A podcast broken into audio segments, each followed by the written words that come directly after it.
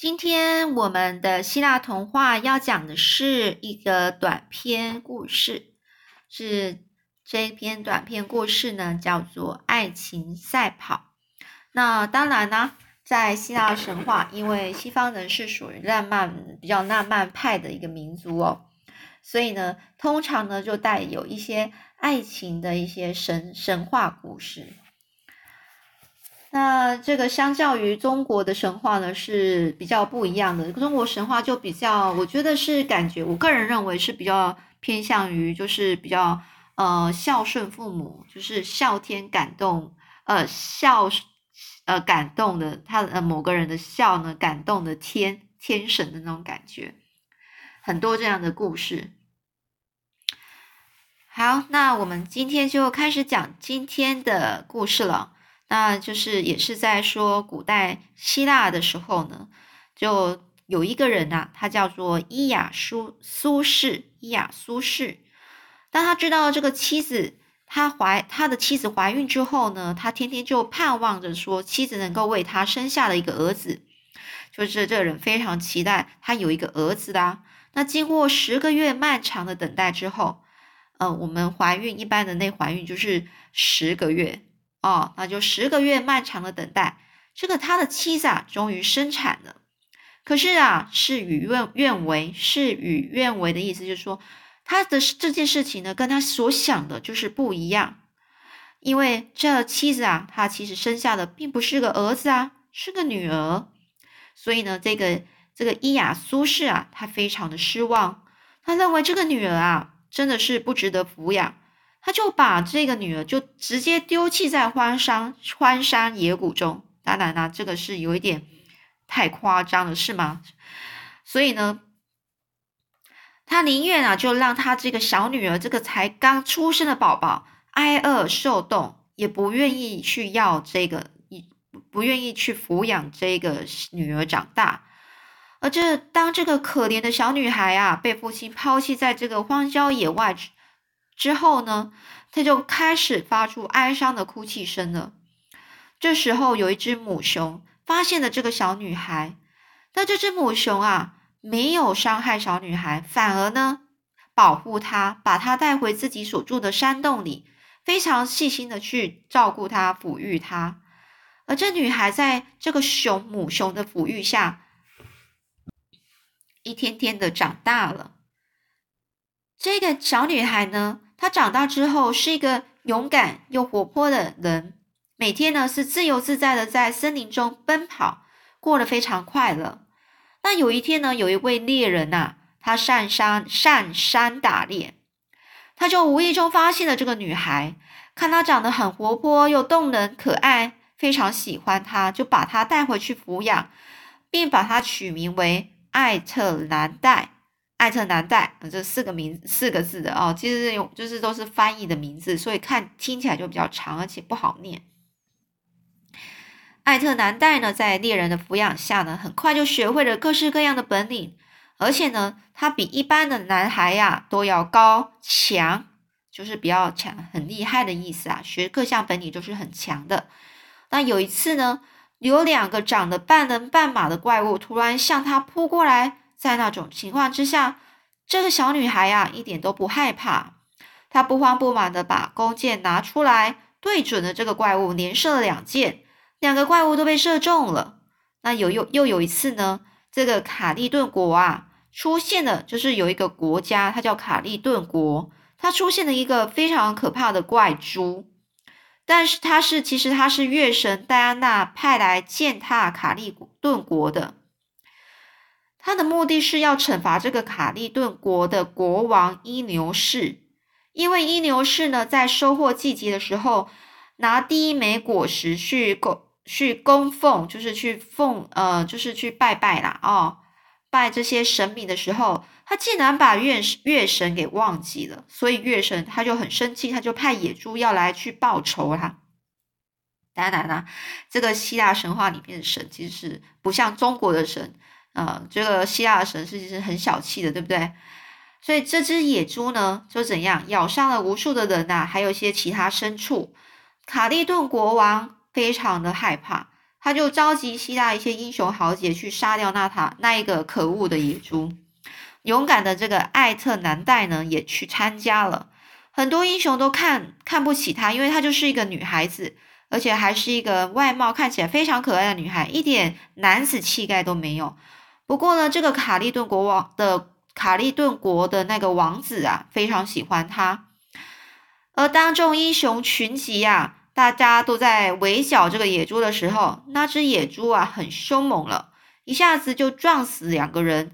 在这种危急的状况下，艾特南戴呢是一点都不紧张，他呢就开始一样拿起他的剑开始射击，一下子就射中了野猪了。而这个卡利顿王子啊，马上就赶去把野猪杀杀死。而王子认为这次杀死野猪的功劳应该是归功于艾特南戴啦，所以把野猪皮送给他。而王子的母舅。王子的母舅是妈妈的舅舅，妈妈的哥哥啊，兄弟兄弟呀，就是妈妈的哥哥兄弟，就认为说，你怎么会把这个野猪的皮送给这个女孩呢？这是对他们来说是觉得是太丢脸了。于是呢，他们呢这些这些舅舅啊，就开始责怪起这个王子了。但是这王子他就很生气啊，觉得说，怎么是？觉得他们非常的不合理嘛，于是呢，他竟然一生气之下就把这些人都给杀掉了，就是就是责怪王子的这些人。而王子的妈妈阿尔蒂亚知道这件事之后，怎么会杀死自？认为说这个母后就是这个王子的妈妈，就觉得说你怎么可以杀死自己的舅舅呢？心中呢非常的生气。尤其事情的发生竟然是为了一位女孩，所以呢，这妈妈。他王子妈妈很生气的，气的拿出命运之神当初送给他的一个木头，把它丢进火炉中烧为灰烬。但是这个东西呢，是命运之神给这个母后的，一定是有相当的意义呀。而没想到一烧尽这个东西，这个木头一烧完之后，这这个卡利顿国的王子啊，马上倒在地上。当木头烧完变成灰烬的时候，他的灵魂也就消失了。后来，艾特南戴呢又帮助杰逊王子找回金羊皮。杰逊王子没有特别说他是谁，他只说他帮一位王子就找找回金色的羊皮，而且呢，这个艾特南代也参加了一次摔跤大赛，击败了一位大英雄皮里厄斯。所以啊，他的意思是说，他因为他参加了无数次的比赛。然后呢，又帮忙一些觉得就是去去解决的一些很难关之后呢，大家对他的勇气以及他的呃，就是呃他的那些能力呀，就非常的嗯呃非常就是觉得呃另眼相看啊，是不是啊？就是他觉得这，所以他的名气当然是越来越大啦。这艾特南戴啊，他成名之后呢，就找到了父母亲，他自己的父母亲啊，因为呢，这他父母亲看他也都成名啦，所以呢，当然不会再不要他啦。很多的年轻人呢，看到他也非常的爱慕他，纷纷就向他求婚。为了减少许多麻烦呢，这个艾特南戴呢，他就想出一个很很妙的办法，就是很好的办法啦。谁能够在一场赛跑中胜过他？她就嫁给谁？结果啊，许多来参加比赛的男生啊，都是失败了。直到最后呢，有位青年，他名叫米拉林。这位青年啊，不但不但是会跑，而且他也很聪明。如果单单以赛跑来看的话，这个米达里呢，这位青年呐，当然是比不过艾特南戴啊。但是他得到爱神的帮助，爱神呢，送给他三个金苹果。这三个金苹果是用纯金所做成的，外形是很漂亮。任何人只要一看到它，就会很想要得到这这三个金苹果。所以比赛的时间到了，艾特南戴呢就把外衣脱掉，开始站在运动场中，准备要向前跑了。而当他站起起跑点的时候，那健美的身材立刻吸引了所有人的眼光，大家都羡慕极了。当起跑的讯号一发出，嘣一声。艾特南戴就很快的冲出去，而米拉林这个青年呐，他也就是跟着这个艾特南戴的后面，就像就跑得很快。但艾特南太他跑得更快啦，就像箭一样，他的头发飞扬，脸上泛起红晕。米拉林一直在他身后拼命的追赶着他。忽然呢，米拉林他就拿出了第一个金苹果，金苹果呢正好滚落在艾特南面前。他一看到是金苹果，就被他吸引住了，不自觉他就弯下腰来去捡那一个金苹果。正他正当他弯下腰的时候呢，米拉林已经跑到他身边，很自然的两个人就并肩跑在一起了。那过了一会呢，米拉林又丢出第二粒金苹果。这一次金苹果正好落在艾特南戴身边，所以他必须转过身才能够捡到金苹果。而当他捡起金苹果的时候，他就落后了米拉林啦。那米拉林又丢出第三个金苹果的时候，艾特南戴实在是无法控制心中对金苹果的喜爱，所以他一看到第三个金苹果，他立刻又弯下腰去捡金苹果。艾特南戴虽然已经落后了，但是他仍然是非常有信心。确定自己一定能够赢得胜利，可是啊，因为他手中已经拿了两个金苹果了，所以当他想捡起第三个金苹果的时候，他就有点在考虑到底要怎么拿呢？只好这考虑呀，米拉林已经超前了许多了。再过了一小段时间，米拉林已经跑到终点了，而在场的观众都疯狂的欢呼了起来。米拉林就这样在大家的欢呼声中把艾特南带给带走了。然而，米拉林被高兴冲昏了头，他竟然忘了感谢帮助他的爱神啊！